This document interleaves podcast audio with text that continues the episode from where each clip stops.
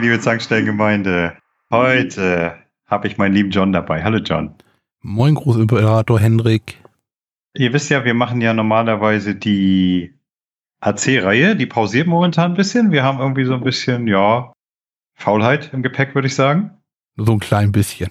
Ja, und zur kleinen Überbrückung bis dahin für die zwei, drei Leute, die das hören, haben wir was Neues im Gepäck. Und zwar hat sich mal wieder ein kleines, eine kleine Meinungsverschiedenheit gebildet. Und zwar ging es um den dritten Teil von Dragon Age, den ich unlängst gespielt habe. Und da haben John und ich dann beschlossen, machen wir doch einfach eine Reihe draus, alle drei Dragon Age Teile. John hat extra dafür den ersten Teil wieder angefangen und will sich nochmal durchspielen bis zur Inquisition. Ich bin schon durch und habe auch äh, dieses Jahr nochmal den ersten gespielt. Den zweiten ist schon ein bisschen länger her. Ich kann mich aber noch halbwegs gut dran erinnern. Und den dritten, wie gesagt, gerade. Dann wollen wir doch mal unsere Eindrücke teilen. Also, ich habe mal eine Frage an John an dich. Hast du damals Dragon Age gespielt, wo es rauskam? Wahrscheinlich ein Jahr später. Also ich habe es schon mit Awakening gekauft, also es muss also 2010 gewesen sein. Aber es war schon relativ zeitnah. Ja. Also gut, dann bist du ja mit drin, genau wie ich. Ich habe das damals auch gesuchtet. Was ist jetzt deine Meinung? Was würdest du sagen? Wie gut oder schlecht ist das Spiel gealtert? Das ist gar nicht gealtert, würde ich sagen. Findest du?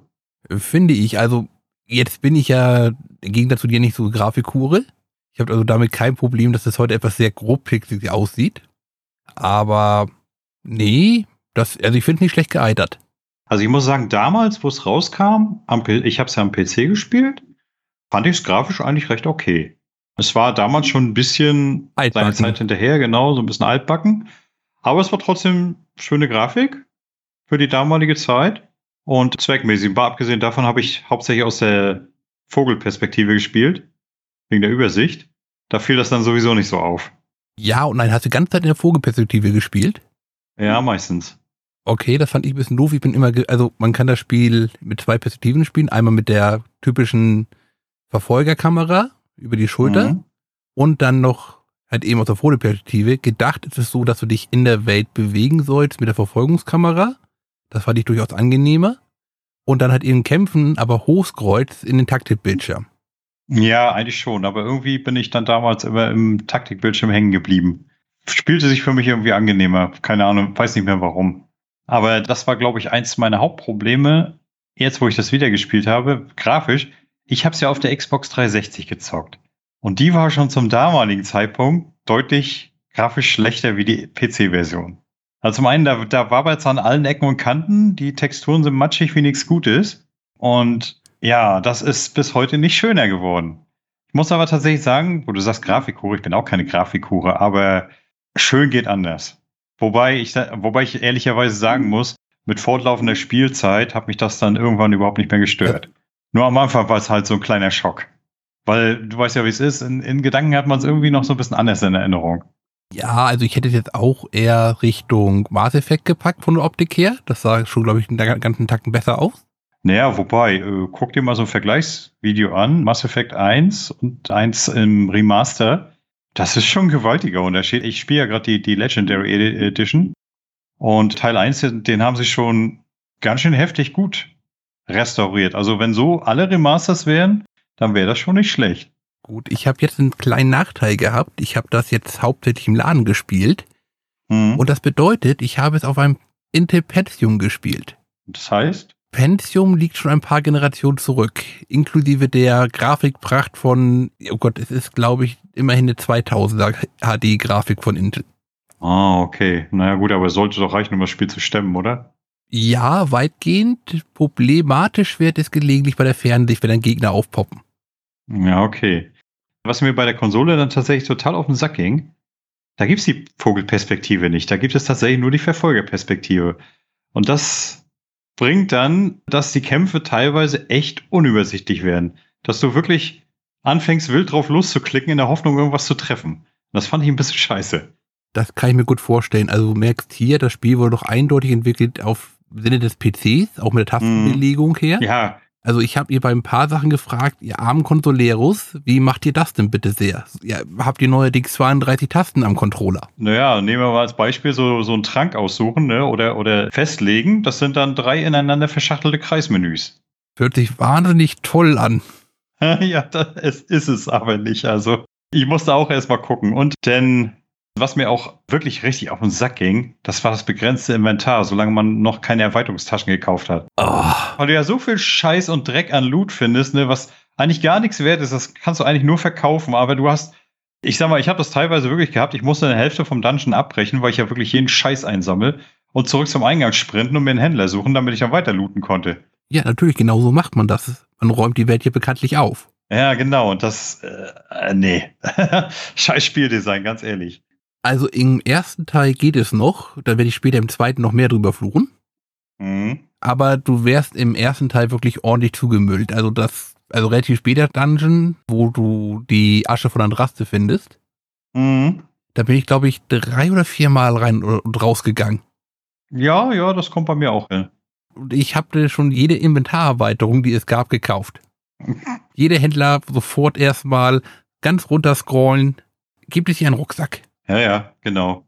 Das war die Top-Priorität. Gibt es einen Rucksack? Äh, wobei ich dazu sagen muss auch, ich habe auch mal geguckt, ja, am PC ist auch, ich wusste nicht mehr, wie das war, ist auch das Inventarmanagement deutlich angenehmer als auf der Konsole. Das kann ich mir sehr gut vorstellen. Ich nehme an, also das endlose Runterklicken, wo ich mal kurz mit dem Mausrad irgendwo runterscrolle. Ach, Noch dazu kommt ja, das, was du angezogen hast, das wird nur so halbwegs hervorgehoben. Du kannst es aber trotzdem im Scheißladen verkaufen. Da- Das ging mir so auf. Ich weiß nicht, wie oft ich mein Equipment verkauft habe, weil, weil es verkauft, weil es verkäuflich war. das war zumindest in der jetzigen Version auf dem PC nicht der Fall.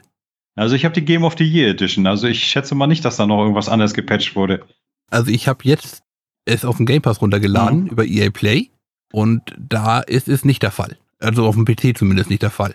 Also mir ist es ein paar Mal passiert. Ich meine, zum Glück haben sie ja diese schöne Rückkaufoption, die dich ja auch kein extra Geld kostet, solange du noch im Kaufbildschirm bist. Ne, also, äh, Wenn du es dann auch feststellst, ja. solange du noch im Kaufbildschirm bist, Ja, na, irgendwann habe ich mir angewöhnt, habe ich mir genau vorm Verkaufen angeguckt, was habe ich denn eigentlich an? okay, geht auch. Alternativ könnte man sonst darüber lösen, du kannst ja unten die Charaktere auswählen. Ich weiß nicht, wie Ja. das auf der Konsole gelöst ist. Ich nehme an, auch schrecklich. Ja, Und dann gucken, auf eine neue Waffe gehen. Und dann kommt dir deine alte Waffe zum Vergleichen daneben. mhm.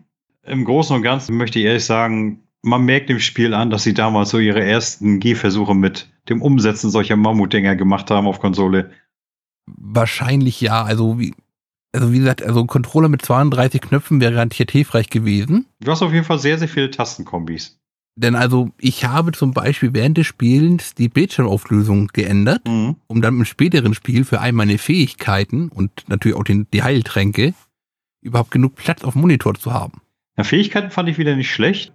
Ich weiß nicht, wie viele Fähigkeiten kannst du gleichzeitig benutzen am PC? So viel wie meine Ausdauer hergibt, hätte ich fast gesagt. Mhm. Ich habe unten ja eine Schnellwahlleiste, die ersten zehn über, über die Nummerntasten natürlich angebunden Mhm. und alles weitere mit draufklicken. Äh, Am Ende brauchte ich über 20 Felder. Jetzt schätze mal, wie viele Schnellwahlfelder du auf der Konsole hast. Ich vermute drei in der Schach ineinander verschachtelte Ringmenüs.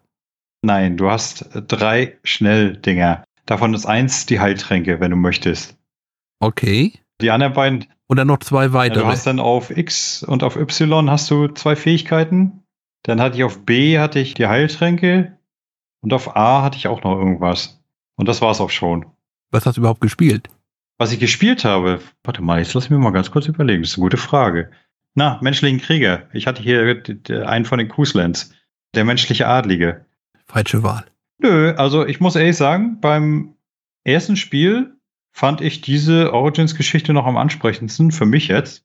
Das ist richtig, die Klasse ist falsch. Ich habe ja, nö, also auf der, ich, ich sag mal, ich war ja sozusagen Tank.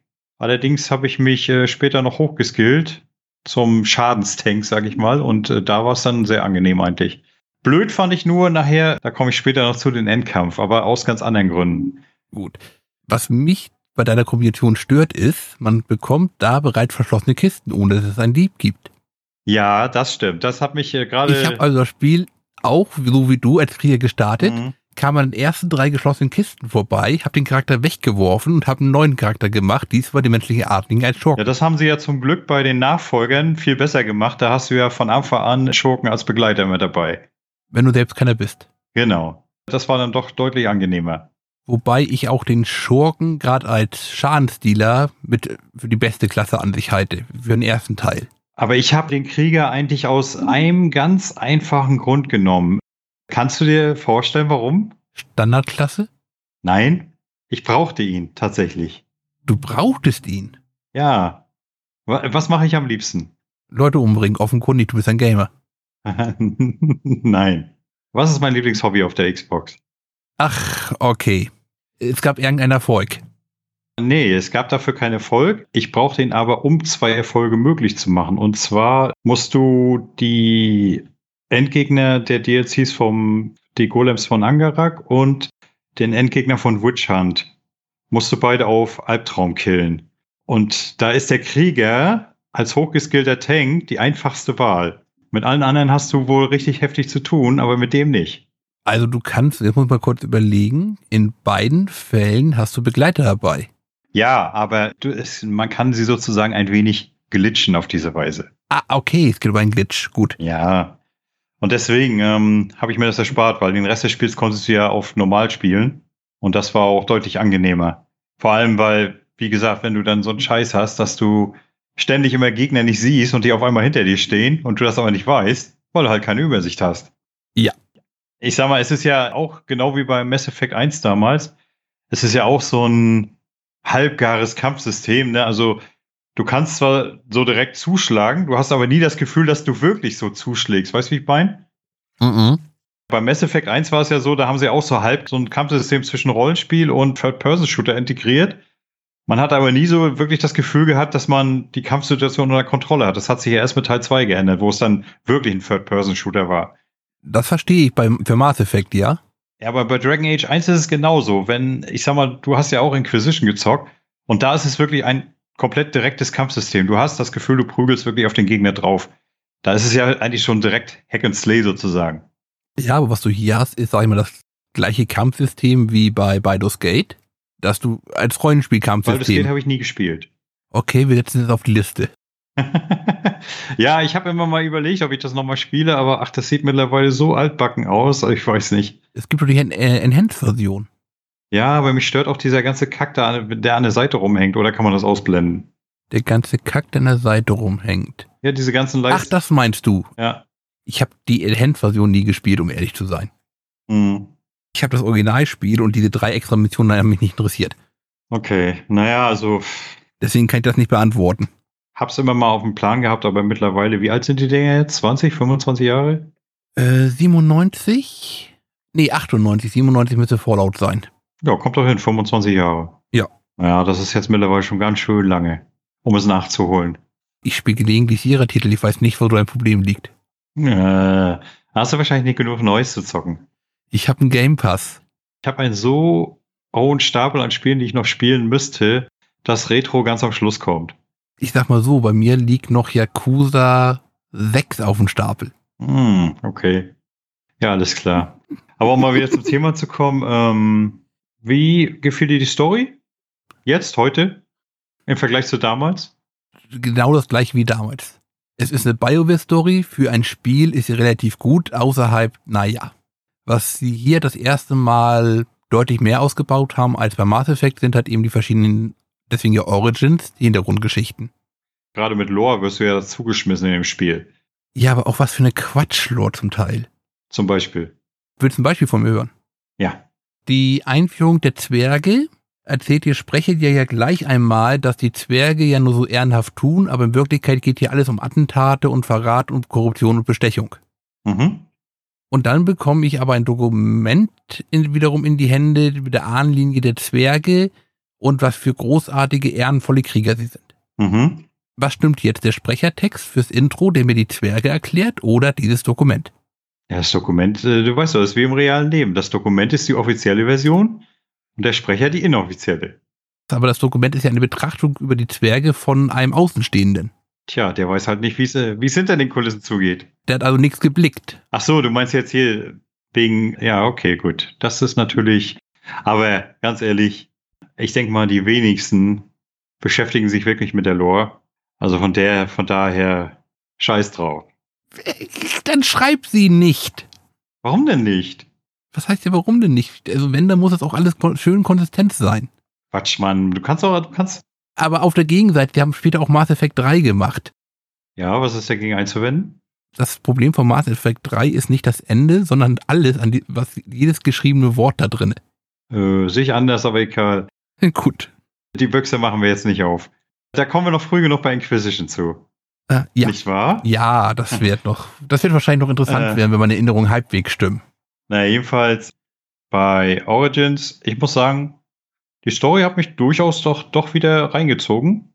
Also ich hatte eigentlich gedacht, dass ich da mehr oder weniger routiniert gelangweilt durchgehe, weil ich das ja schon kannte, aber ich habe festgestellt, dass ich in, den, in der Zeit seit 2010 doch ganz schön viel vergessen habe. Das ist kein Wunder, ist auch ein großes Spiel. Ja, deswegen. Und es hat tatsächlich Spaß gemacht, sich da wieder durchzuwurschteln. Was mich mal interessieren würde, bist du eine Romanze eingegangen? Ich habe ein Harem gebaut. Ach so, du hast dir gleich mehrere geschnappt. Ja, natürlich. Aha. Na, lass mich raten. Du hast dir Severin geschnappt, Liliana und Morrigan. Du kennst mich zu gut. Ach, das finde das, das find ich auch so putzig. Du hast ja, wenn du deine Romanzen hast, bekommst du ja deine Sexszenen, ne? Sexszenen Anführungszeichen, ja. Ja. Jetzt mal eine kleine Frage. Ich hatte Morrigan in die Kiste gezerrt, ne? Ja. So. Und sie läuft ja immer mit diesem super knappen Teil darum, ne? Je nach Kleidung, die ihr gibst, ja. Ich hatte sie die ganze Zeit in ihrer Originalkleidung. Die enthüllt ja mehr, als sie versteckt. Ja. So, und dann kommt die Sexszene, da hat sie auf einmal ein BH an. Wo ich mich dann frage, sie hat sich doch gerade ausgezogen. Hat sie sich jetzt ausgezogen, hat sich dann den BH angezogen? Und wieso in einer mittelalterlichen Welt gibt es überhaupt BHs? Das hat eine ganz einfache Antwort. Es ist ein amerikanisches Unternehmen. Und was haben die Frauen immer an, sobald es um Sex geht? Ja, nicht immer. Es kommt auf Die komplette Unterwäsche.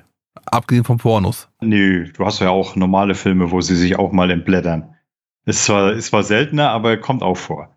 Ja. Worauf ich hinaus will, ne? Ich meine, wenn ich schon eine mittelalterliche Welt darstelle und dann nicht möchte, dass ich irgendwas zeige, ja, dann blende ich meinetwegen nur einen Rücken ein oder so, aber ich hau doch da nicht irgendein BH rein. Das zerstört doch total die Immersion. Das ist doch völliger Schwachsinn. Vor allem, wenn sie vorher die ganze Zeit mit so einem nichts verhüllenden Oberteil rumläuft. Also, das ist total hohl. Das stimmt ja nicht ganz. Du kannst ihre Kleidung ja wegnehmen. Was hat sie dann an? Ja, genau. Genauso hohl. aber Ja. wie gesagt, das war so ein Ding, das ist, ist mir damals gar nicht so bewusst gewesen, aber jetzt mittlerweile fand ich das irgendwie lächerlich. Da habe hab ich mir so gedacht, hätten sie die Szene auch gleich ganz weglassen können. Also, das war damals schon lächerlich, genauso wie die Begründung, dass es halt eben wegen der Sexszene und der Gewalt FSK 18 bekommt. Ja, Schwachsinn. Also, wenn du sagst wegen der Gewalt, ich habe wie gesagt, auf dem LAN-Rechner gespielt. Mein fünf Jahre alter Hä? Neffe kam herein. Ich hatte Gott sei Dank den gesamten Dungeon schon geklärt. Er wollte ein bisschen spielen und rumlaufen. Mutter hat Bescheid gesagt, dann wollte er aber weitermachen. Und ich habe gedacht, ach, das geht noch nicht. Da muss man erst noch ein bisschen mehr rumlaufen, bevor das geht. Hm. Und meine Schwester fragt mich, Gewalt? Hm? Humanoide? Hm? Und also, ich glaube auch auf einem grafischen Niveau, wo man sagen kann, ein Fünfjähriger braucht noch nicht zu sehen, wie mein Held jemanden den Kopf abschlägt. Ne, definitiv nicht. Das ist ja auch immer so lustig, ne? Wenn du diesen Gewaltmodus anhast, wie, wie die immer vom Blut bespritzt sind, selbst wenn sie nur einen Schlag gemacht haben, ne? Also, das, ist- das ist schon heftig. Noch viel besser ist, du hast ja als Artiger einen Hund dabei. Ja. Und der kann dich säubern. Echt? Ja. Das ist mir nie aufgefallen. Du kannst dann zu ihm gehen und der leckt dich sauber. Dann bist du blutfrei. Mm, ja klar, lecker Blut. Ist ein Kriegshund, man merkt es. Ja, genau. Wegen der Gewalt FSK 18 damals, ja, wahrscheinlich, würde Mhm. ich ja sagen. Ja, das war ja noch die Zeit, wo sie noch ein bisschen härter waren mit den ganzen Geschichten.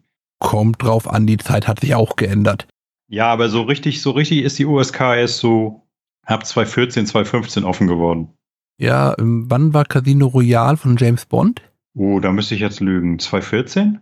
Kann gut sein, ich weiß es gerade nicht, denn also während dieser Zeit wurde gerade ja bei der FSK halt eben groß diskutiert, ob du halt eben diese Folterszene, wo James Bond bekanntermaßen in den Sack geschlagen wird, Ja, du meinst die Folterszene, wo jeder normale Mann sich vor Schmerzen auf der Couch zusammenkrümmt?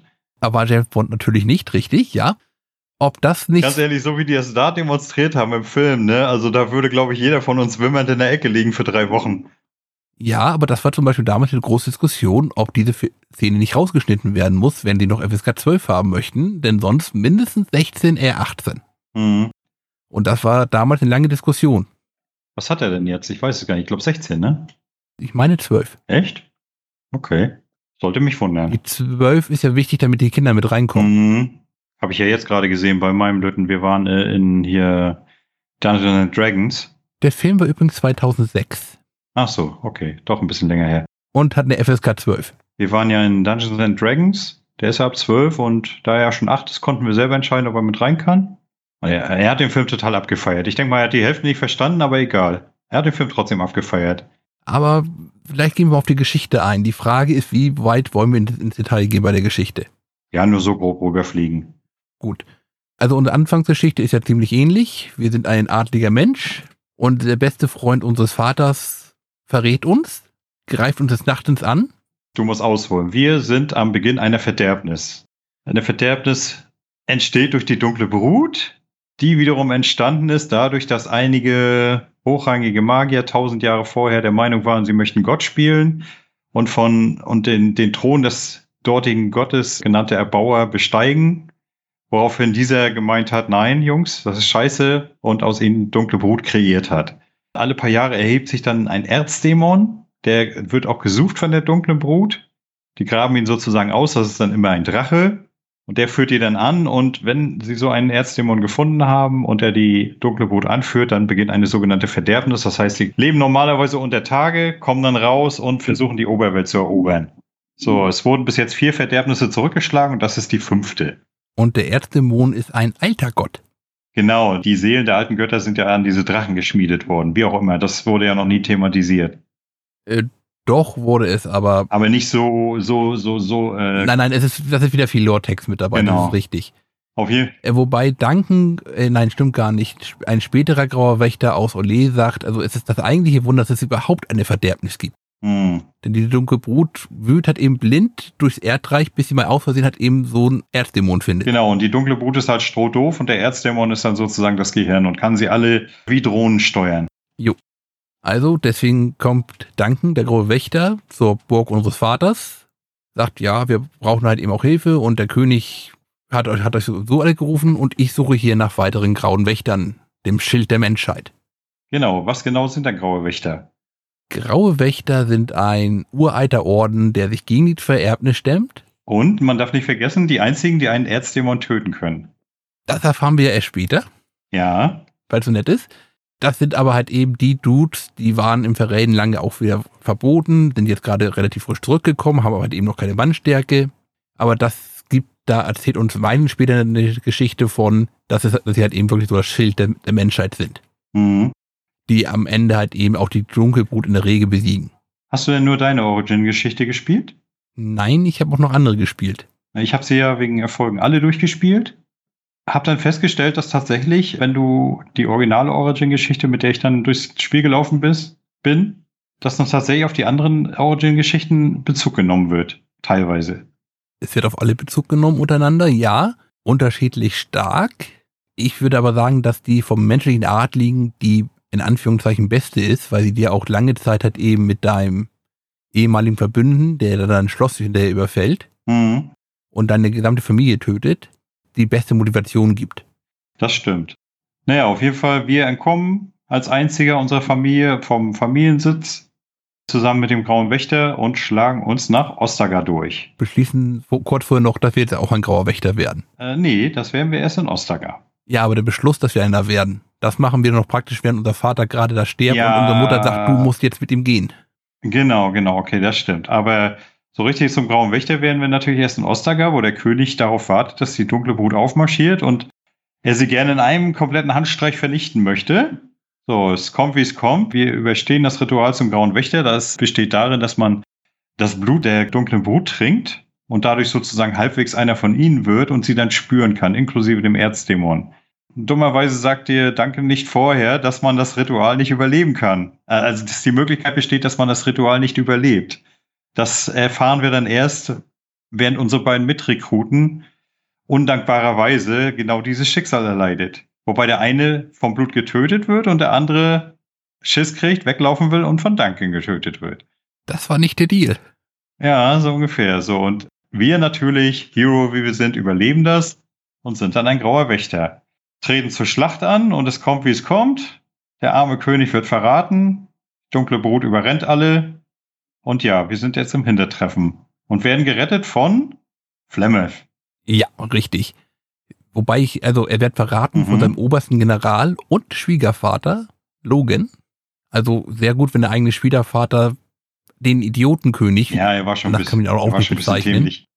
verrät und in der Meinung ist also, er bekommt irgendwie mit taktischen Mitteln diese dunkle Brut alleine noch in den Griff, nachdem ein Großteil der Armee zerstört worden ist. Ähm, okay, auch ein Idioten-Schwiegervater, fast schon Schwiegersohn, okay. Also was sein Plan war, versteht glaube ich niemand. Nee, das wird auch nie so richtig erklärt. Aber Tatsache ist, nachdem wir gerettet sind, bekommen wir dann den Auftrag. Aber wer ist denn Flemmet? Ach so, ja. Flemmet ist eine uralte Hexe der Wildnis, die in so einer Sumpfhütte haust, zusammen mit ihrer Tochter Morrigan. Die sie uns dann auch gleich noch mitgibt. So ungefähr so, du siehst jetzt zu, dass du mit denen mitgehst und denen hilfst. Äh, ich hab da keinen Bock zu. Sieh zu. Komm in die Hufe. Ja, komm mit. Leicht bekleidete Frau mit magischen Kräften. ja, genau. Und jetzt werden die verschiedenen Stationen praktisch abgespeist. Also wir gehen erstmal ins Dorf Lothringen, das ist praktisch das nochmal ein Einsteigergebiet. Genau, und wie, wie gesagt, wir bekommen ja erstmal den Auftrag, wir sollen sämtliche Verbündeten versammeln, also Zwerge, Elfen etc. Und da die ja, da, das fand ich den größten Schwachpunkt in der Geschichte. Wir haben uralte Verträge der Grauen Wächter. Wenn man die vorzeigt, dann müssen sie sofort Gewehr bei Fuß springen und ja, alles klar, wir helfen euch dabei. Wo ich mir dann sage, also diese Verträge waren 600 Jahre alt, ja. Jetzt mal ganz ehrlich, wenn ich zu dir komme, hey John, Weißt du was? Dein Vorfahr vor 600 Jahren, ne, der hat gesagt, du musst mir jetzt helfen, die Ukraine zu befreien. Was würdest du sagen? Hurra, wo ist mein Gewehr? Oder was würdest du sagen? Ich glaube, du würdest eher sagen, verpiss dich. Ich würde sagen, ich bin ein ehrenhafter Zwerg. Ja, bestimmt, ganz sicher. Nein, aber mal, aber mal ernsthaft. Da kommt er angewackelt mit seinen 600 Jahre alten Verträgen und alle sagen, ja, okay, okay, du hast den Vertrag, ich muss den jetzt erfüllen. Also das fand ich ein bisschen dämlich. Auch da geht halt eben wie zum Beispiel der Anstand der Ehre muss gewahrt werden, nicht ganz auf. Gut, äh, gehen wir davon aus, die Leute sagen alle, ja, okay, das ist eine Verderbnis, jetzt müssen wir alle zusammenstehen, sonst gehen wir alle unter.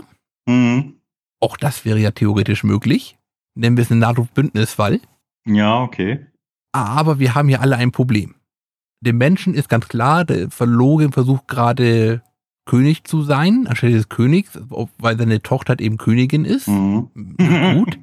Das heißt, es gibt bei Menschen nur eine kleine Rebellion. Da, die müssen wir lösen. Dann bei den Magiern, der Turm ist abgesperrt und der oberste Verzauberer ist gerade irgendwie nicht auffindbar. Das müssen wir auch lösen. Wobei, da musst du dazu sagen, die Magier in, die, in der Welt von Dragon Age sind äh, alle in Türme eingesperrt und werden von der, vom Templerorden bewacht, damit sie auch ja keinen Unfug mit ihrer Magie anstellen. Weil sich Mag Magier, die ein bisschen zu viel doll rumspielen mit ihren Kräften, die verbinden sich gerne mit dem sogenannten Nichts. Ich würde sagen, das ist so eine Art Jenseits, oder? Das Nichts? Ich würde es Nimbus nennen, ja. ähm, und können sich dort mit Geistern verbinden oder mit Dämonen. Und da gibt es dann alle möglichen Dämonen des Zorns, Dämonen des Neids und so weiter, der Volllust. Wenn der Magier dann zu schwach ist, übernehmen die seinen Körper und dann verwandelt er sich irgendwann in eine sogenannte Abscheulichkeit. Und die richten leider ganz schön viel Deutschaden an. Und dann wurde irgendwann gesagt, alle Magier kommen unter Kontrolle des Templerordens, werden in Türme eingesperrt und dürfen nur ab und zu mal fragen, hey, können wir mal vor die Haustür gehen? Darf ich? Bitte, bitte? Und naja, ich meine, egal wie mächtig sie sind, sie lassen sich das komischerweise alle gefallen. Weil die Templer haben ja ihre Zahnstocher, ne? Die können sie ja aufspießen. Die können ja auch Magie bannen. Das nächste Problem ist, warum das, also das war praktisch schon das Originalzirkelprinzip, aber zwischendurch gab es noch so ein kleines Problem mit den Magistern von Niewinter. Teewinter. T-Winter, pardon. Das andere Spiel war Niewinter. Von T-Winter. Äh, denn da haben Magier mal ganz kurz schichtergreifend die Herrschaft übernommen. Nee, das ist so nicht richtig. Das heutige Ferelden und Orle und so weiter, die sind ja hervorgegangen aus dem Reich von Teewinter. Ja, das Reich von Teewinter war Jahr Jahrtausende lang ein riesiges Magierreich, bis die Elfen rebelliert haben.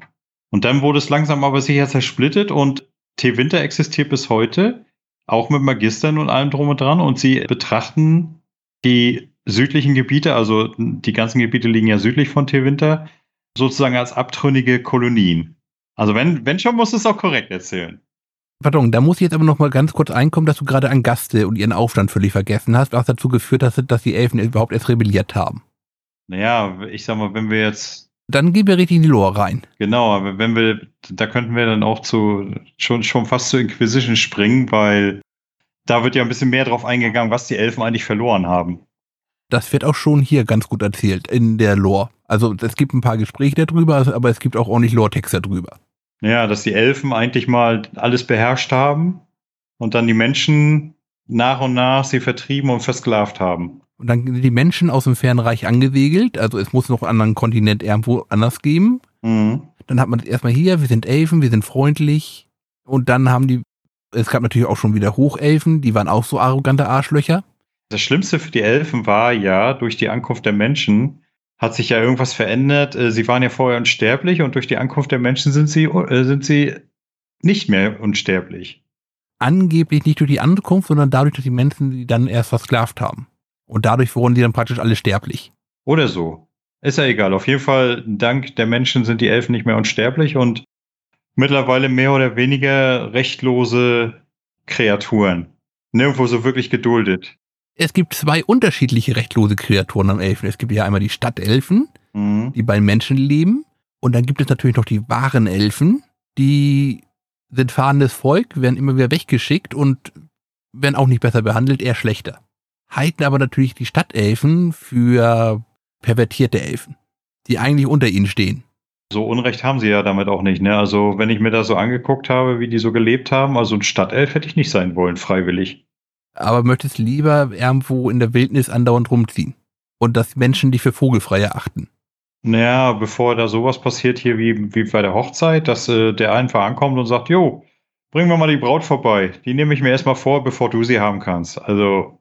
Ja, aber das Recht hat er auch beim Menschen. Nicht nur bei den Elfen. Ist das so? Das habe ich so zumindest verstanden. Also das ist kein Recht, was er nur bei Elfen hat, sondern auch generell, weil er halt eben der Lord ist. Also ich habe es eher so verstanden, dass er, dass sich das nur auf die Elfen erstreckt, weil er sie nach Belieben schikanieren kann. Okay. Äh, wenn wir gerade bei den Elfen sind, natürlich haben auch die Elfen, also die echten Elfen, die Dalisch, noch ihre Probleme. Da sind irgendwie gerade alle Krieger verwundet und verwandeln sich langsam in Werwölfe. Auch das müssen wir noch lösen. Mhm. Bei den Zwergen müssen wir dafür sorgen, dass ein neuer König gekrönt wird. Denn so lange gelten die Verträge ja nicht. Genau, und das fand ich gar nicht mal schlecht, so dieses Hin und Her zwischen den beiden verfeindeten Parteien. Und wenn man da dann den, die Origin-Geschichte gespielt hat, ne, dann ist ja wohl ganz klar, dass man Lord Belen war das, glaube ich, nicht unterstützt. Weil der ist ja nun wirklich ganz schön link mit seinen Brüdern umgesprungen. Ich würde aber auch sagen, Lord Belen ist der einzige, den du unterstützen kannst. Nö. Okay, dann fangen wir also kurz bei den Zwergen an. Sind die, die ich mal als letzte mache also König weg. Es gibt einmal natürlich Belem. Das ist der dritte Sohn. Der hat aber seine beiden anderen Geschwister vor ihm waren, mehr oder weniger elegant die, um die Ecke gebracht. Ja, den einen hat er um die Ecke gebracht und den anderen hat er in die Verbannung geschickt. Ja, in der Orgengeschichte sind das wir in der Verbannung. Genau, richtig. Belem ist ein ziemlicher Tyrann und Arschloch, ganz ohne Frage, ist aber gleichzeitig auch der progressivere der möchte zum Beispiel die rechtlosen, kastenlosen Zwerge abschaffen, also sprich intrigieren. Das sind praktisch, so man das vorstellt, die Unberührbaren der, aus der indischen Kastensystem. Mhm. Die dürfen nichts sein, die dürfen nichts tun, die leben im Slum und müssen froh sein, wenn ihnen noch jemand ins Gesicht spuckt, dann haben sie was zu trinken. oh, das ist jetzt drastisch dargestellt, aber ja. Wobei ich sagen muss, da fragt man sich auch, ob dieses Kastensystem wirklich funktionieren kann. Nein, kann es nicht. Also ich meine, in so einem Land wie Indien, okay, da funktioniert es ja auch mehr schlechter als recht, aber wenn die da alle so zusammengefärcht in so einer kleinen unter, äh, unterirdischen Stadt hausen, kann ich mir nicht vorstellen, dass das lange gut geht. Ja, vor allem, also du musst in der Schmiedekasse geboren sein, damit du Schmied sein kannst. Du musst in der Kriegerkasse geboren sein kannst, damit du Krieger sein kannst.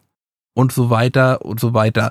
Dann gibt's dazu noch eine, ich nenne es mal Überkaste, die Adligen. Mhm. Da kannst du praktisch von jeder Seite rein, sofern du da für deine besonderen Leistungen dazu ernannt wirst. Dann gibt es die Paragons, die werden als lebendige Götter gewählt von der Ratversammlung der Adligen. Dann gibt es noch einen König, wo ein bisschen unklar ist, was der überhaupt für eine Macht hat, wenn es so, so starke Adlige gibt. Mhm. Händler gibt es natürlich auch noch. Dann gibt es die kastenlosen Zwerge und etwas abseits davon, sagen wir mal, ein Mühe über den kastenlosen. Das sind die Oberflächenzwerge, also alle Zwerge, die sich zur Oberfläche aufgemacht haben. Und was ist das Besondere daran, wenn du zur Oberfläche gehst? Dann verlierst du da, dann bist du tot, hätte ich fast gesagt. Nein, wenn du zur Oberfläche gehst, dann verlierst du alle deine Besitztümer. Also auch wenn du ein reicher Zwerg gewesen bist da unten, verlierst du ja. alles, deinen ganzen Status. und darfst nie wieder zurückkehren. Deswegen, da, da hat mich gedacht, dass sie ein Mühe über den Kastenlosen sind. Mhm. Also kein Zwerg möchte was mit ihm was zu tun haben und alle Zwerge, die auf, auf der Oberwelt geboren wurden oder von Oberbergzwergen geboren wurden, sind natürlich auch Oberweltzwerge. Aber sie müssen halt eben nicht in Slum leben, sondern können sich als Händler verdingen. Und dürfen auch direkt vor Osama handeln und können auch anstatt einen Marktstand in Osama selbst haben. Mhm. Das sagt zumindest der eine Zwerg, der eine Zwerghändler. Hm. Jetzt würde mich mal interessieren, ähm, wir begeben uns ja, um die Königswahl zu unterstützen, auf die Suche nach dem Paragon Branca, Ja. die ihrerseits verschollen ist in den sogenannten tiefen Wegen. Und zwar muss man sich vorstellen, die Zwerge haben in ihrer Hochzeit praktisch unterirdisch den gesamten Kontinent bevölkert gehabt und haben dort die, die sogenannten tiefen Wege erschaffen. Also vom Prinzip her Straßen unterhalb der Erde, die das ganze Reich miteinander verbunden haben. Le leider wurde durch die dunkle Brut nach und nach sämtliche Zwergenstädte zerstört und auch die tiefen Wege wurden von ihnen überrannt. Und es gibt jetzt eigentlich nur noch Orsama und ich meine noch irgendeine andere Stadt, oder? Noch einen anderen gibt es noch, ja, den Namen habe ich vergessen. Teig, vergessen. Genau, und die Zwerge lösen ihre Verbannungsprobleme sehr elegant. Wenn du verbannt wirst bei den Zwergen, dann kommst du in die Legion der Toten. Die macht ihrem Namen alle Ehre. Das sind nämlich Zwerge, die gegen die dunkle Brut kämpfen, dass sie nicht weiter vorwärts kommt. Und das ist eigentlich nur eine Frage der Zeit, bis du dort aufgerieben wirst. Also vom Prinzip her bedeutet Verbannung gleichzeitig das Todesurteil für dich. Aber das Gute ist, du kannst deine eigene Beerdigung erleben. Ja, das stimmt. Auf deine Frage zurückzukommen, wie funktioniert dieses Kastensystem? Antwort, gar nicht. Und jetzt äh, die nächste Frage. Wir begeben uns ja auf die Suche nach Branka. Als wir sie gefunden haben, wie hast du dich entschieden? Hast du sie äh, unterstützt darin, den Amboss der Lehre zu bewahren, oder hast du sie unterstützt, äh, oder hast du das Ding zerstört und sie erledigt? Ich habe doch gesagt, wo ist denn das Problem, wenn wir hier anstatt der Legion der Toten anschließend die Legion der Golems haben? Denn dieser Amboss verwandelt lebende Zwerge in Golems. Mhm. Beziehungsweise nimmt die Seele irgendwie wieder raus, also Ach, du für endlose hast Knechtschaft. jetzt wieder alles so einfach gemacht. Nur du hast wahrscheinlich auch die Werwölfe nicht erlöst. Natürlich habe ich die Werwölfe erlöst. Ach so. Also Golems hast du erschaffen, aber keine, aber die Werwölfe hast du erlöst, ja? Ich habe kurz überlegt, es gibt ja sowieso die Legion der Toten. Mhm. Kann ja den progressiven Belen auf den Stuhl setzen. Was soll denn da schiefgehen? ja, genau. ich habe den Amboss zerstört, Branka getötet und hinterher dann Harrowmont auf den Thron gesetzt, was sich Belen ja nicht gefallen lässt und dann leider von mir umgebracht werden muss. Der Idiot. Der hätte einfach sagen können, ich gehe in die Opposition. Also, was für ein Schwachkopf. Da siehst du doch mal, der. Typ war ein Schwachkopf. Das Problem ist, sind beides Schwa- Schwachköpfe. Ja, aber Harrowmont fand ich war nicht ganz so dämlich.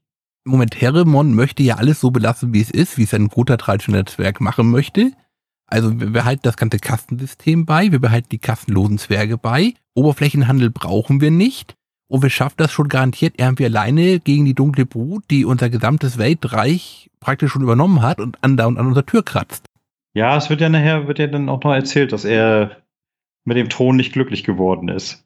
Richtig, also kurz gesagt, gegen ihn gibt es eine Revolution und er wird umgebracht. Belem hingegen ist halt eben ein grausamer Tyrann und bleibt am Leben und verändert die Gesellschaft der Zwerge. Naja, Tatsache ist, nachdem wir dann alle unsere Leute eingesammelt haben, was machen wir dann? Wir spazieren los und wollen die Verderbnis besiegen. Nee, jetzt hast du gerade die Werwölfe erwähnt. Jetzt müssen wir auch kurz auf die, die Elfen und die Werwölfe gehen. Nö, will ich jetzt nicht. Okay. Also vom Prinzip her, ja, wir können das ganz kurz. Man geht dem Werwolffluch nach, dem die Elfen unterliegen, findet dann irgendwann raus, dass der Fluch basiert auf einem alten Fluch, der von dem obersten Hüter der Elfen ausgesprochen wurde und hat nun die Wahl, haut man den obersten Elfenhüter in die Pfanne und sorgt dafür, dass der Fluch aufgehoben wird oder sorgt man dafür, dass der Fluch bleibt und hat dann dafür zum Schluss, zum Endkampf Werwölfe an der Seite. Also je nachdem, man kann also dafür sorgen, dass entweder im Endkampf einen Werwölfe unterstützen oder halt die Elfen selber. Naja, aber weil man ja ein, weil man ja so wie ich ein guter Paragon ist, ein ganz lieber Mensch, hat man natürlich die Werwölfe erlöst und den beknackten Hüter erschlagen. Das ist die einzige richtige Wahl. Wer möchte schon bitte sehr neben Werwölfen kämpfen? Die können einen beißen, dann wird man selbst einer. Ja, es, dafür bist du unsterblich. Also es ist kein schlechter Tausch. Nee, nur der Elf ist unsterblich, weil er den Fluch gewirkt hat und durch den Pakt mit der Blutmagie. mit dem Ja. Ursprung. Ja, okay. Die Werwölfe selbst sterben auch wieder. Gut, okay. Das sind eben keine unsterblichen Golems. Es ist ein Scheißfluch, okay. So, wir haben jetzt also alle unsere Verbündeten versammelt Ja, und marschieren in die Hauptstadt, Denerim, um die Verderbnis aufzuhalten. Die Hauptstadt wurde mittlerweile überrannt. Also kämpfst du dich dann durch die Stadtviertel dort durch und kommst irgendwann zum Erzdämon. Und jetzt komme ich da drauf. Was habe ich an dem Endkampf gehasst? Am Endkampf habe ich gehasst. Ich habe auf das Viech draufgekloppt und draufgekloppt und der hat kaum Leben verloren. Und ich denke, Mensch, ich spiele auf normal. Wieso verliert er kein Leben? Ich bin nicht drauf gekommen. Das hat einem das Spiel ja früher schon erklärt, dass ich Truppen rufen kann. aber die brauchst du da nicht. Doch, die brauchst du. Also ohne Truppen ist das Viech eine sehr langwierige Angelegenheit. Ich habe die mit meinen vier Leuten platt gemacht, wie sich das Gehör einen echten Paragon gehört. Also, also dann ist entweder die Konsolenversion schwerer, schon von Grund auf, oder weiß ich nicht. Also Kann es sein, dass du die zahlreich herumliegenden Ballisten nicht benutzt hast? Doch, die habe ich auch benutzt. Aber selbst mit den Dingern hat es ewig gebraucht, bis das Viech seine, seine Energie verloren hat. Auf normal oder auf Albtraum? Auf normal. Auf normal. Das war völlig schräg. Äh, Aber wenn ich denn die Truppen gerufen habe, so gerade die Magier, dann ging die Lebensenergie weg wie nix. Okay. Ich habe die Truppen einmal in den Endschlachten gebraucht. Das war auch bei mir der Fall. Viel schlimmer fand ich Mhm. allerdings die erste Mission, wo du dann ja die Hauptstadt reinigen musst. Besser gesagt, also du musst dir erstmal einfallen. Hm. Und das bedeutet für das Spiel, du stellst dich irgendwo hin und wartest, dass ein endloser Respawner Truppenaufmarsch auf dich zukommt, bis du, keine Ahnung, 500 dunkle Blut erschlagen hast. Hm. Man sollte besser nicht irgendwo hingehen, denn die kommen schon alle dahin, wo du hinkommst. Und wenn du irgendwo hingehst, dann wird es nur langwidriger. Da können wir bei der Gelegenheit ja gleich mal auf den ersten DLC eingehen. Wie fandest du die DLC, ähm, wo du die dunkle Brut kommandierst? Sozusagen das Gegenstück zu dieser Schlacht. Halbwegs sinnlos, aber man kommt mal ein bösen Spiel. Ja, also ich, ich sag mal, es war irgendwie so ein bisschen amüsant, Ja, aber bisschen sinnlos fand ich ihn auch. also es ist ein bisschen amüsant, weil du jetzt halt eben einfach mal bösen spielst. Das machst du bekanntermaßen nicht so oft. Das kann mal ganz lustig sein, aber doll war er nicht. Für die Zuhörer, es gibt ein DLC, äh, da kann man dann einen Anführer der dunklen Brut spielen. Man startet auch am Ende des Spiels im, mit dem Auftrag, die Hauptstadt einzunehmen. Nur hier läuft es dann so, dass man natürlich sämtliche Haupthelden des Spiels am Ende umbringt und so für, sozusagen dafür sorgt, dass der Erzdämon gewinnt. Ist nicht allzu lang. Wie lange brauchst du für einen Durchlauf? Eine Stunde? Stunde etwa, ja. War damals mit Sicherheit sein Geld auch nicht wert, aber es war durchaus kurzweilig amüsant. Ja, wahrscheinlich schon. Also ich finde es ein bisschen schade, denn alle anderen DLCs haben die Besonderheit, dass sie ja durchaus auf die Geschichte aufbauen.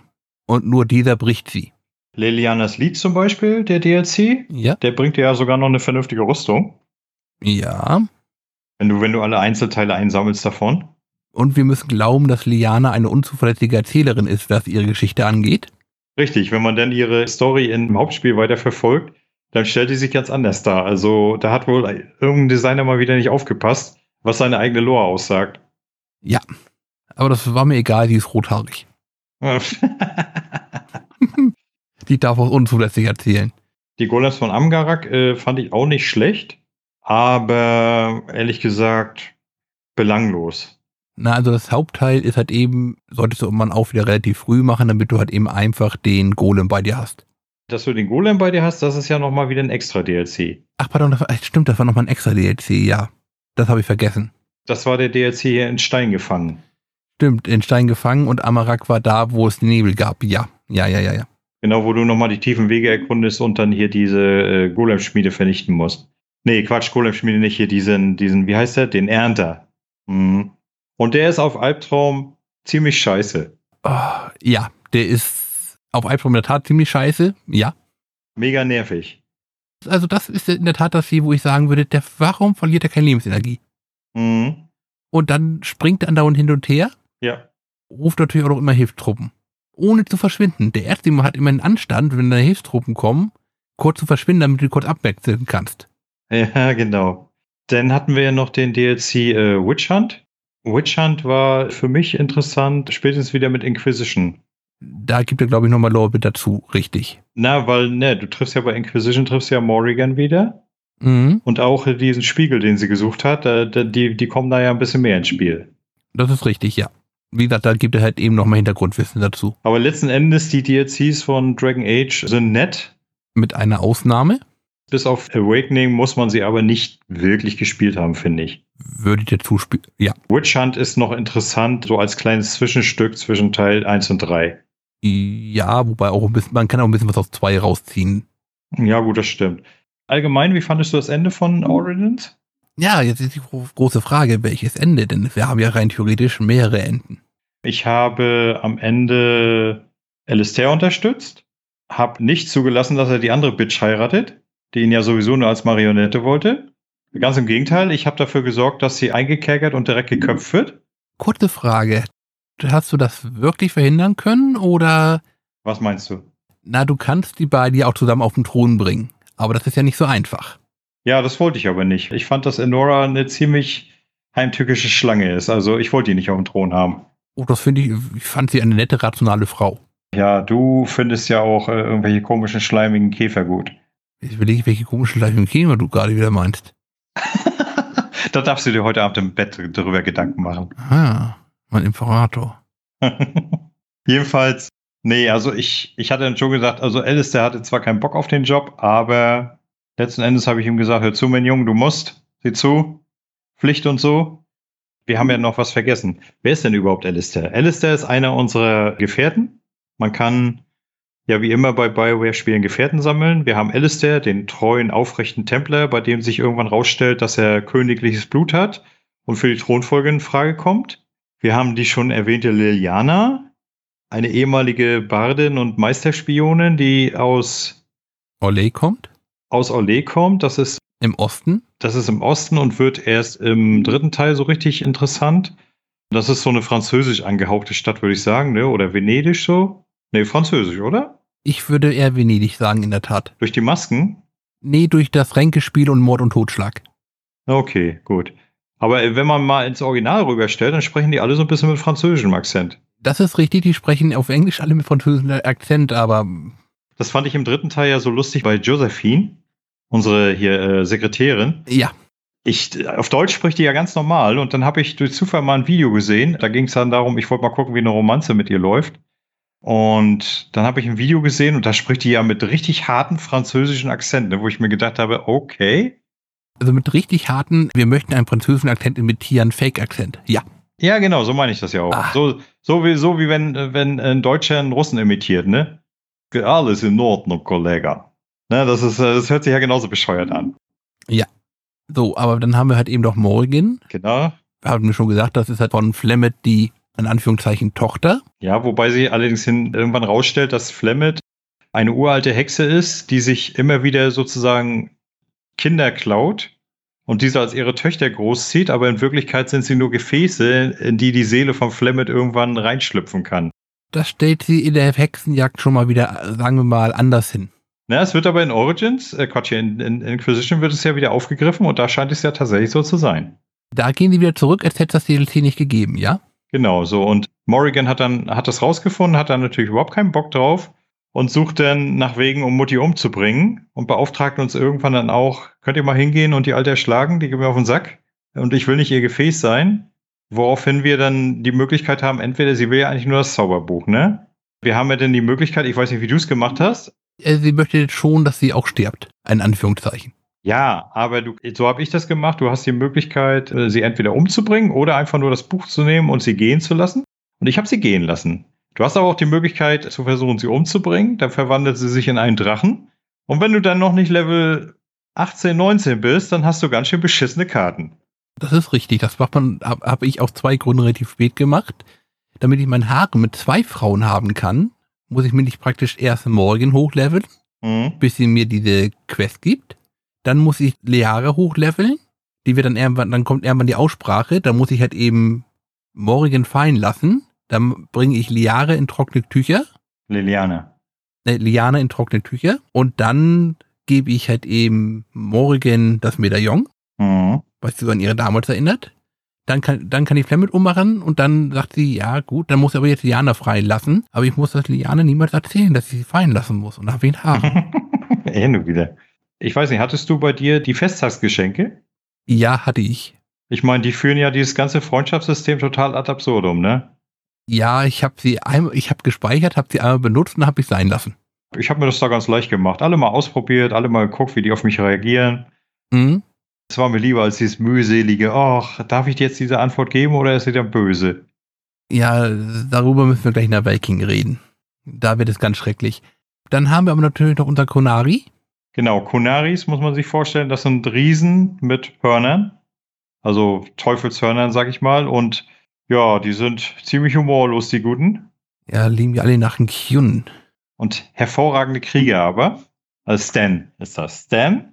So, dann hat, dann haben wir, ähm, wie heißt, wie heißt da unsere Heilerin? Äh, Wine? Wines? Wein. Wine. Wein, genau. Das ist eine Magierin die, und nebenbei die einzige vollwertige Heilerin. Nicht ganz. Aber richtig vollwertig. Also sie kann wirklich äh, als einzige voll heilen. Also wenn du den anderen, also vor allem Morrigan auch den Geisterheiler Still, still gibst, Ja, dann geht dann der- geht die auch schon ganz gut nicht- durch. Der ist aber nicht so effektiv wie wir. Das ist richtig. Äh, wie, wie ihrer. Zu guter Letzt hätten wir noch Severin, unser Attentäter. Ja, den haben wir auch noch. Aber das zuletzt hat nichts verwehrt. Äh, Also Severin, Attentäter, auch Stadtelfe aus einer anderen Stadt, können wir auch vergessen und sagen wir mal in alle Richtungen offen für jede Zeit. genau. Ach ja, unseren Kriegshund haben wir auch noch. Ja, auf einmal haben wir noch einen Zwerg. Ach ja, Orgrin. Äh, ganz ehrlich, Der Mann für einen harten Alkohol, schlechte Witze. ja, ich, ich, ich neige dazu, ihn zu verdrängen, weil der ging mir immer hart auf den Sack, der Typ. Ich habe ihn dabei gehabt, Zweihand-Axt, starke Rüstung, das war mein Tank. Äh, nein, also nee. Der hat mir zu viele blöde Sprüche gebracht. Ja, aber der konnte immer ruhig sterben. Ja gut, das stimmt natürlich. Und dummerweise ist das ja auch der einzige, den sie mit nach äh, in Awakening rüber gerettet haben, ne? Wir müssen noch kurz einen erwähnen, und zwar halt eben jetzt den Golem. Shane. Genau, der Golem ist ja aber eigentlich mal eine, eine DLC-Figur gewesen, also der ist nicht zwangsläufig Ja, mit dabei, wenn du jetzt die Game of the Year Edition nicht hast. richtig. Es ist leider auch, also obwohl der Golem halt eben ein paar gute Sätze hat, ist es auch der nervigste DLC.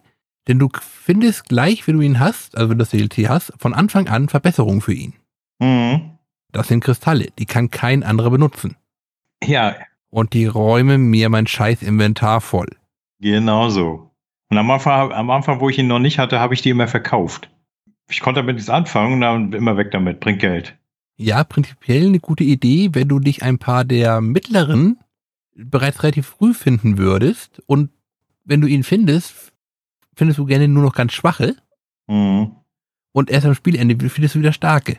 Wobei man dazu sagen muss, dass auf normal äh, das jetzt nicht so von Belang ist.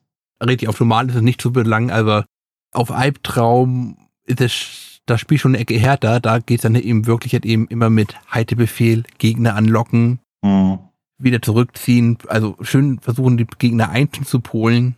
Jedenfalls, Ähm, ganz lächerlich, ich muss, möchte ich nur kurz erwähnen, und zwar halt eben die Golem von Ascharak, Angarak. Angarak. Ich und Namen, wir wissen es alle. Hatte ich eine Situation, meine gesamte Gruppe tot und ich stand noch mit zwischen vier Golems, Mhm. alle mit Orange gekennzeichnet. Das heißt eine Gefahr für die ganze Gruppe. Und dann hat mein Schurke die aber alle auf normal noch einmal zu Klump gehauen.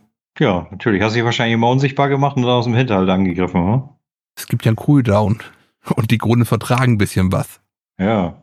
Aber ich habe alle Fähigkeiten durchroutiniert. Gut, jedenfalls, also, um aufs Ende zu kommen. Ich hatte Alistair als König dann. Ich habe mit Morrigan das dunkle Ritual vollzogen. aka man überlebt, wenn man den Erzdämon tötet. Genau, dazu muss man natürlich noch sagen, was einem als grauer Wächter auch keiner sagt. Nur du bist in der Lage, als grauer Wächter den Erzdämon zu töten. Es endet dummerweise mit deinem Tod.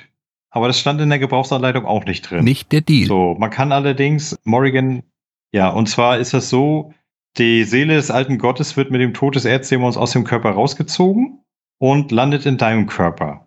Dein Körper kann das nicht ab und deswegen stirbst du. So, und du kannst aber mit Morrigan, sie hat dann so ein Ritual vollzogen, sie war zufälligerweise, hat sie direkt mit dir ein Kind gezeugt. Das geht natürlich eine Nacht vor der, vor der Entscheidungsschlacht wenn du mit ihr nicht zusammen bist, auch dann kommt sie zu dir ins Schlafzimmer und sagt, hör mal zu, lass uns eine Nummer schieben. Dann werde ich schwanger und das Kind, das nimmt dann die Seele auf und dadurch musst du nicht sterben und das Kind braucht auch nicht sterben, weil wir haben ja ein Ritual vollzogen. Wo ich mir dann sage, woher weiß sie denn ganz genau, dass sie jetzt schwanger wird? Ritual. Ah, okay, gut. Hundertprozentige Schwängerungschance. So, solltest du das Ritual nicht vollziehen, Dann hast du aber trotzdem noch Möglichkeiten. Du kannst nämlich den am Anfang erwähnten verräterischen Schwiegervater, nachdem du ihn entmachtet hast, rekrutieren. Kannst du dem sagen, hör mal zu, mein Freund, du wirst jetzt ein grauer Wächter und jetzt gehst du bitte los und erschlägst den Erzdämon, was er natürlich, was er dann natürlich sagt, ja, ich muss Buße tun, jawohl, ich werde ihn töten. Alternativ musst du Alistair schicken, denn wenn Alistair König wird, dann geht das nicht. Genau. Man muss dazu sagen, wenn man ihn begnadigt, dann sagt Alistair, hört mal zu, Leute, ich finde das scheiße, dass ihr den Sack begnadigt, ich bin raus, ich hau hier ab. Und dann trifft man ihn ja später auch wieder in Teil 2 als Trunkenbold. Ja. Das fand ich, fand ich auch ganz witzig damals, wo ich Teil 2 gespielt habe, weil beim ersten Mal damals spielen habe ich tatsächlich Logien begnadigt und äh, war, da habe ich ja keine Guide, nichts gehabt. Dann war ich ganz perplex, dass er mich auf einmal verlassen hat, aber ich habe das dann einfach so stehen lassen und später in Kirkwall habe ich ihn tatsächlich als Trunkenbold wieder getroffen. Ich denke, oh, ja, siehst du mal, Junge, wärst du mal lieber König geworden. Lass mich überlegen. Mein Held war mit Liliana zusammen am Ende. Und ansonsten, ich hatte, wie gesagt, die, die, die Werwölfe erlöst, Hm? die Golems nicht erschaffen. Ich hatte die Asche der heiligen Andraste nicht geschändet. Warum sollte man das auch tun, ja? Ja, das führt dann aber dazu, dass Liliana sagt, du Arschloch und versucht dich zu töten. Worauf man, worauf man sie leider selber töten muss. Auch nicht so prickelnd. Was habe ich noch gemacht? Ich habe, jetzt muss ich mal direkt überlegen, Elfen, die Zwerge. Du hast Herigen auf den Thron gesetzt, hast du auch schon gesagt. Genau, da kriegt man ja dann zu hören, dass der Trottel das nicht geschafft hat. Ja, und allgemein wird dann ja in Texttafelform wird dann noch alles erzählt, was nach deinem, was du so geschafft hast, passiert ist. Und das fand ich, fand ich gar nicht mal schlecht gelöst. Ich sag mal, das war die Lösung von Fallout 1. Ja, nach Fallout 1 habe ich auch nie gespielt. Kein meiner Klassiker. Bei mir sieht das weiter weitgehend so ähnlich aus. Ich habe das Königspaar, also sprich Alistair und die Schwiegertochter von Logan, auf den Thron gesetzt. Nein, hast du aus ihm eine Marionette gemacht? Du bist wirklich ein Schwein. Ich habe das Beste fürs Reich getan. Aha, ja, so kann man sich auch ausreden. Hab deswegen noch Logan als der von einem als genialer Stratege, ich weiß nicht warum, er gepriesen wird, Mhm. aufgenommen. Ähm, ja, ich habe ich hab halt eben auch die Golems erschaffen und Mhm. Und Bell hat eben auf den Thron gesetzt bei den Zwergen. Werwölfe braucht man nicht. Andrastes Asche zu vergiften ist eine Idiotenentscheidung. Erstens, hier ist dieses Hm. Wundermittel, Asche, das jedes Gebrechen dieser Welt heilen kann. Richtig. Und die scharfe Rothaarige ist ziemlich gottesgläubig. Es gibt keinen Grund, die- das wirklich zu vergiften, aber sonst war ich da eigentlich ganz bei dir. Weißt du, wie man das hinbekommt, dass Alistair fügsam wird? Fügsam? Dass man Logan behalten kann? Ja, ich, ich habe mich da mal reingelesen, aber dann habe ich mir irgendwann gesagt, nee, will ich nicht. Ja, es ist auch bescheuert, denn es ist eine Sondermechanik im Spiel. In seine Gefährtenmission muss man ihn abhärten und nur dann geht das. Mhm, genau. Es ist genau eine Dialogzeile in diesem gesamten Spiel. Mass Effect 2 mit seinen Verteidigungswerten lässt grüßen, Drei. dem, von dem man keine Ahnung hat. Ach so, nee. Hm? Äh, Zwei ist ja hier, wo du die Leute loyal kriegen musst, damit sie überleben. Dann, und dann, auch dann haben sie auch einen Verteidigungswert. Ja, das stimmt. Es gibt aber Leute, die auf gar keinen Fall sterben. Das ist richtig, aber das war ein Problem war, ich hatte halt eben den Sarlianer und ich hatte Tully in der Gruppe. Hatte Tully dann mal schnell nach Hause geschickt, denn die ist mir zuerst gestorben. Mhm. hab, bin dann wieder mit nur sinnvollen Leuten in den Endkampf gegangen. Nicht von den Staaten, aber so Mitleid, aber dann stirbt halt eben der Salianer. Ja. Das heißt, ich musste mit dem Salianer, den ich eigentlich nicht brauchen konnte, in den Endkampf gehen, damit der nicht auch stirbt. Warum konnte man den nicht brauchen? Der war erst rein. Gerade mit seiner Verbrennungstech. Ja, das konnte ich selber. Ja, okay. Ich, ich konnte das nicht, deswegen. Naja, um mal wieder auf Dings zu kommen, dann kann man ja direkt nahtlos übergehen zum DLC Awakening. Das war die erste große Erweiterung dafür und die ist Mhm. beschäftigt einen, wenn man alles macht, auch gut nochmal 20 Stunden. Ach, ähm, pardon, noch eine Entscheidung, die wir nicht erwähnt haben. Wir, wir haben garantiert auch einen alten Wachpunkt der Wächter garantiert auch gerettet. Ja, stimmt, aber das ist ja auch eher nebensächlich. Ja, jedenfalls bei Awakening bekommt man am Ende äh, als Dankbarkeit vom König äh, bekommt man im Hauptspiel ein Herzogtum geschenkt. Und in dem DLC geht es halt darum, man kommt in das Herzogtum, stellt fest, das ist total runtergewirtschaftet. Das gehörte praktischerweise dem Herzog, der unseren Vater abgemurkst hat. Den Ho? Wir haben natürlich auch unsere sämtlichen Besitztümer zurückbekommen. Nur stellte sich raus, dass unser Bruder noch lebt und der hat als Älterer die besseren Rechte und der verwaltet dann halt jetzt das äh, unser Herzogtum. Wir haben eigenes bekommen für die Grauen Wächter und wollen dort den Orden wieder aufbauen. Kommen dann da an und stellen fest, verdammt, hier hängt ja immer noch dunkle Brut rum. Normalerweise ist es eigentlich so gewesen, bei den vergangenen Verderbnissen zog sie sich hinterher wieder zurück in die tiefen Wege. Diesmal hat sie es aus irgendwelchen Gründen nicht gemacht und sie scheint sogar intelligent geworden zu sein, weil einzelne Exemplare von denen auf einmal sprechen können. Ja, die ganze Prämisse ist so idiotisch, wie du gerade erzählst. Ich sag mal so, letzten Endes fand ich das gar nicht mal so uninteressant mit dem Architekten. Mhm. Wobei ich mich immer noch frage, der Architekt ist ja bis jetzt nicht wieder aufgetaucht. Ja, richtig. So wie der aussieht, hat er mich frappierend an Corypheus aus, äh, aus Dragon Age Inquisition erinnert. Müssen wir Corypheus nochmal ansehen, aber ich sag mal so. Schau ihn dir mal an, aber die beiden haben ziemliche Ähnlichkeit. Ich verstehe, glaube ich, warum du die Ähnlichkeiten siehst, aber es soll nicht der gleiche sein. Du darfst nicht vergessen, es geht ja darum, Corypheus stellt sich ja nachher als einer dieser Magister raus, die die Verderbnis gebracht haben. Mhm. Und er ist ja sozusagen unsterblich. Und dann war so mein Gedanke, vielleicht ist der Architekt ja auch einer von denen. Das waren ja fünf Leute. Ja, aber der Architekt sagt, er wurde als normale dunkle Brut geboren, war aber besonders. Ja, das muss ja nicht unbedingt stimmen, oder? Ich meine, du kennst doch BioWare. Oh, das passt nicht, also schreiben wir es mal um. Ich, ich sage nur Witchhand.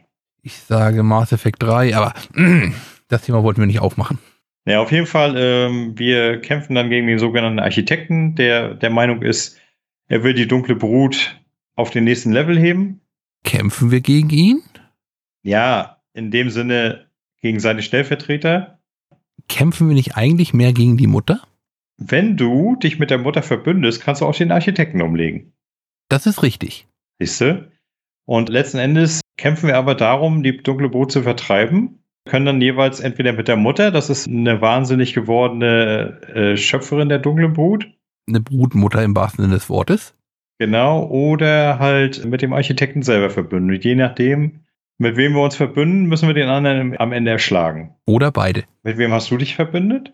Ich habe mich in der Tat mit den Architekten verbündet. Ja, ich genauso, weil mir die Brutmutter auf den Sack ging. Also die Brutmutter wollte sowieso sterben. Also wir haben immer wieder kleine Zwischeneinblendungen. Jetzt hat eben, was die hauptsächlich die Brutmutter gerade sagt. Mhm. Die wird uns also ziemlich stark als Antagonistin präsentiert. Ein Architekten, der kommt erst im letzten Spieldrittel praktisch so reingeschneit. Mhm. Was hast du denn äh, am Ende gemacht? Hast du Widgets Wach gerettet oder hast du äh, Emma Renton gerettet? Darf ich sagen, ich habe beides gerettet? Geht ja nicht. Wie Wacht steht doch. Ja, aber. Ich bin in Emerette geblieben, um das zu retten. Mhm. Hab aber halt eben die Wacht vor voll ausgebaut gehabt. Ja. Hab den Keller verschlossen, damit die dunkle Brut da nicht reinkommt. Und hab aber hab meine besten Leute da gelassen. Ja, okay, gut. Dann äh, wird sie ja nicht ganz so kaputt gemacht. Aber. Ich hatte eine tolle Texttafel, die erzählt mir praktisch erst, ja, die dunkle Brut kam, brandete gegen die Mauer, hat sie alles zerstört die Texttafel. Aber weil die so gut ausgebaut war, ist sie, hat die Wach standgehalten unter hohen Verlusten. Mhm. Also ich habe auch die Stadt gerettet, bin dann zurück in meine Festung, habe dann da für Klarschiff gesorgt und dann halt die Bodenmutter umgelegt und das war's dann auch. Aber war trotzdem sehr interessant eigentlich, der DLC. Verglichen mit den anderen. Der DLC hat mich genervt. Mich nicht. Denn was der DLC macht, dass er halt eben das System der Charakterinteraktion mit deinen Gefährten einmal komplett umwerft. Du kannst jetzt nicht mehr direkt mit dem reden, mhm. wie im Hauptspiel, sondern praktisch nur bei Interaktionspunkten mit ihnen reden. Ja, das stimmt. Und ich verstehe nicht, warum man DLC das so umwerft. Vielleicht wollten sie ein bisschen experimentieren schon für Teil 2. Wiederhole warum. Aber vielleicht ja. Es steht dir frei, bei einem BioWare-Designer von damals anzufragen, ob er uns Rede und Antwort stehen möchte. Und dann kannst du ihm gerne so als Inter im Interview die Frage stellen, welche Pilze hast du genommen? Hm, ich habe einen Fahnenmast, ich habe ein Seil. Ähm, rede mal weiter. Äh, nein, lass es. Ja, also im Großen und Ganzen. Okay, ich habe orange Farbe. Um äh, das Ganze jetzt mal so langsam zum Abschluss zu kriegen für Teil 1. Wie würdest du auf einer Skala von 1 bis 10 Teil 1 heute bewerten? Hm, ich gebe ihm eine 6. Ja, na, ich bin höher. Ich lande bei 8. Also mir hatte nach Anfangsschwierigkeiten wegen der Grafik und der bescheuerten Kampfmechanik mit nicht sichtbaren Feinden tatsächlich nachher doch sehr, sehr viel Spaß wieder gemacht. Ja, Spaß hat er gemacht, ganz ohne Frage. Deswegen gebe ich auch sechs Punkte. du bist so hart. Das ist überdurchschnittlich. Naja, auf jeden Fall, ja, ich hoffe, euch, ihr Lieben, hat es gefallen. Ihr drei Leute, die ihr dazu hört. Und wir werden auch noch Teil 2 und 3 besprechen. Hauptsächlich mhm. hat sich unsere Meinungsverschiedene an Teil 3 entzündet. Und da freue ich mich auch schon drauf. Deswegen sage ich bis zum nächsten Mal und ich freue mich auf das Gespräch über Teil 2. Und tschüss. Tschüss.